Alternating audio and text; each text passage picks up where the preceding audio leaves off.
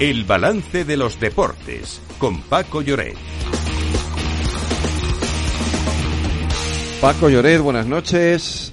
Hola Federico, saludos, muy buenas noches. A ver, tenemos una noticia buena y una mala. La buena es que ayer ganó la selección española, eh, lo hizo mm. eh, por 3-1 si no me equivoco. La mala es esa lesión de Gaby, ¿no? Y realmente la mala se ha comido a la buena, porque España ya estaba clasificada antes del partido, porque Escocia había pinchado en Tbilisi con Georgia.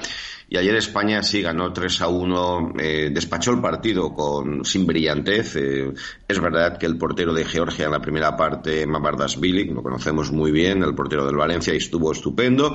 Eh, España volvió a fallar en el eje central de la zaga porque marcó pronto, pero le empataron enseguida. Pero sin duda alguna, la noticia es la gravísima lesión de, de Gaby. Se le ha acabado la temporada. Eh, se le ha acabado todo. Se le ha acabado la Liga, la Champions y la Eurocopa. Triste noticia para el jugador del Barça que sus, sus, gestos y su rostro expresaban claramente primero el dolor y luego la gravedad del asunto. Se temían lo peor los médicos y así fue. Así que el triunfo de España quedó reducido a, bueno, a que España certifica una brillante clasificación, ocho partidos, siete victorias y solo una derrota. España será cabeza de serie, pero sin duda alguna, pues amarga, amarga victoria por esa lesión de, de Gaby, que, bueno, se, se, inscribe en una, en un, en un ciclo de, de, jugadores que están cayendo lesionados eh, jugando con, con, sus selecciones. Eh, hay más de, Gaby es el más grave, sin duda alguna, de, con diferencia. Eh, bueno, en, fin, en, cualquier caso, la jornada terminó ayer está, y tenemos ya las elecciones ¿no? clasificadas. Sí, Además a ver, eh, estamos pendientes ahora, eh, Fede, porque esta noche, en cuatro minutos, en Alemania, porque Ucrania no puede jugar en su país, se disputa un partido, bueno, es una final. Ucrania-Italia. sí. El que gane va a la, a la, a la Eurocopa. Ahora, lo que nos interesa, pues mira, sabemos que España será cabeza de serie junto a Alemania, a Francia, bueno, creo que todo el mundo lo sabe, pero no me resisto a comentar que el otro día Francia le metió 14 a 0 a Gibraltar. Eh, Portugal, que ha hecho un pleno absoluto, el equipo de Cristiano Ronaldo, entrenado por eh, un español, Roberto Martínez, eh, lo ha ganado todo. Así que Alemania, España, Francia, Portugal y Bélgica son cabezas de serie. Falta otro equipo que probablemente será Inglaterra. Sí, que juega también hoy, ¿no? Contra Macedonia. Sí, pero es, campeón de grupo ya. o sea, de grupo, vale. Y luego de los otros equipos, pues bueno, están clasificadas Escocia, Turquía, Austria, Hungría, Eslovaquia, Dinamarca, Albania, Países Bajos, Rumanía, Suiza y Serbia. ¿Quién se ha quedado fuera? Bueno, con cierto pedigrí, la selección de Suecia, la selección de Polonia o la selección de Grecia, que fue campeona en la Eurocopa de 2004 en Portugal. Y también eh, está la, selección de, o sea, la selección de Grecia, Polonia, Noruega y Suecia. Pues eh, esto por lo que respecta a la, a la, a la principal, pero en la sub-17, Lorena, también ha habido buenas noticias. Sí, eh, la selección sub-17 ya está en cuartos de final del Mundial. Se ha impuesto en los octavos a Japón por dos goles a uno. Fue un partido complicado, sobre todo en la primera parte, pero gracias a la dirección desde el banquillo y a una segunda parte de mucho nivel, España podrá enfrentarse o a Alemania o a Estados Unidos en unos cuartos de final que tampoco serán nada fáciles. Y es que a pesar de encajar en el minuto 8, el partido empezó a hacerse cuesta arriba hasta que en el 40 el equipo asiático empató el partido.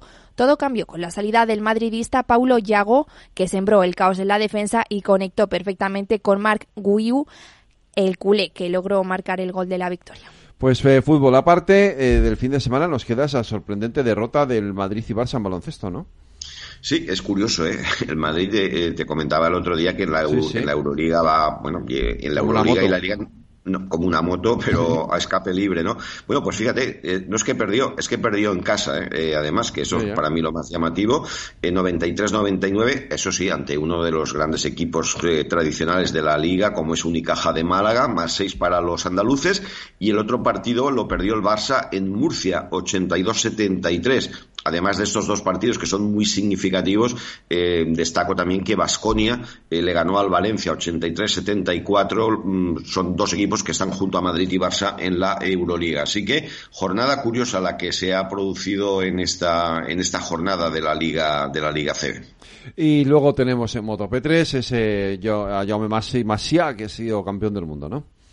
Señor, es el, eh, el vigésimo quinto español que se proclama campeón del mundo. Lo ha hecho en la categoría de Moto 3, en el Gran Premio de Qatar.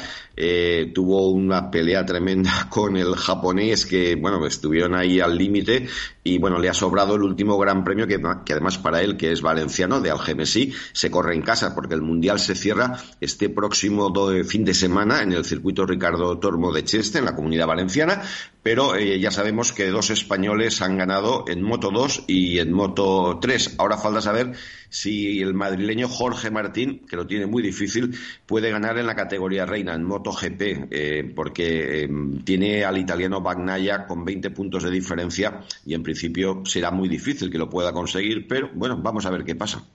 Y la mala noticia también del fin de semana es que Djokovic ha vuelto a ser campeón del ATP, pero eh, ha descabalgado a Carlos Alcaraz.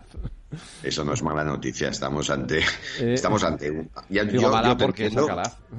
Sí, sí. Cayó, cayó en semifinales, pero. Sí, por eso ya, ya, fue, ya fue un éxito que Alcaraz, que no empezó bien porque empezó perdiendo en su grupo, en la Copa de los Maestros se metía en semifinales, pero Djokovic estuvo intratable. Es el primer jugador en la historia que gana siete veces este torneo y le ganó la final por un doble 6-3 a Yannick Sinner, al italiano, que además jugaba en casa porque este torneo se ha jugado en Turín. Por cierto, el último punto fue una doble falta de Sinner, que no es habitual. Pero bueno, eh, Djokovic acaba el año como número uno en la clasificación del ATP y creo que ahora mismo, de forma incontestable, 2023 ha sido el mejor tenista, a pesar de Alcaraz, que también ha estado a un nivel altísimo, pero que se le ha hecho muy largo el último trimestre. Pues Paco Lloret, mañana más deportes, aquí en el Balance, Capital Radio. Un abrazo, cuídate, hasta mañana. Hasta mañana, un abrazo.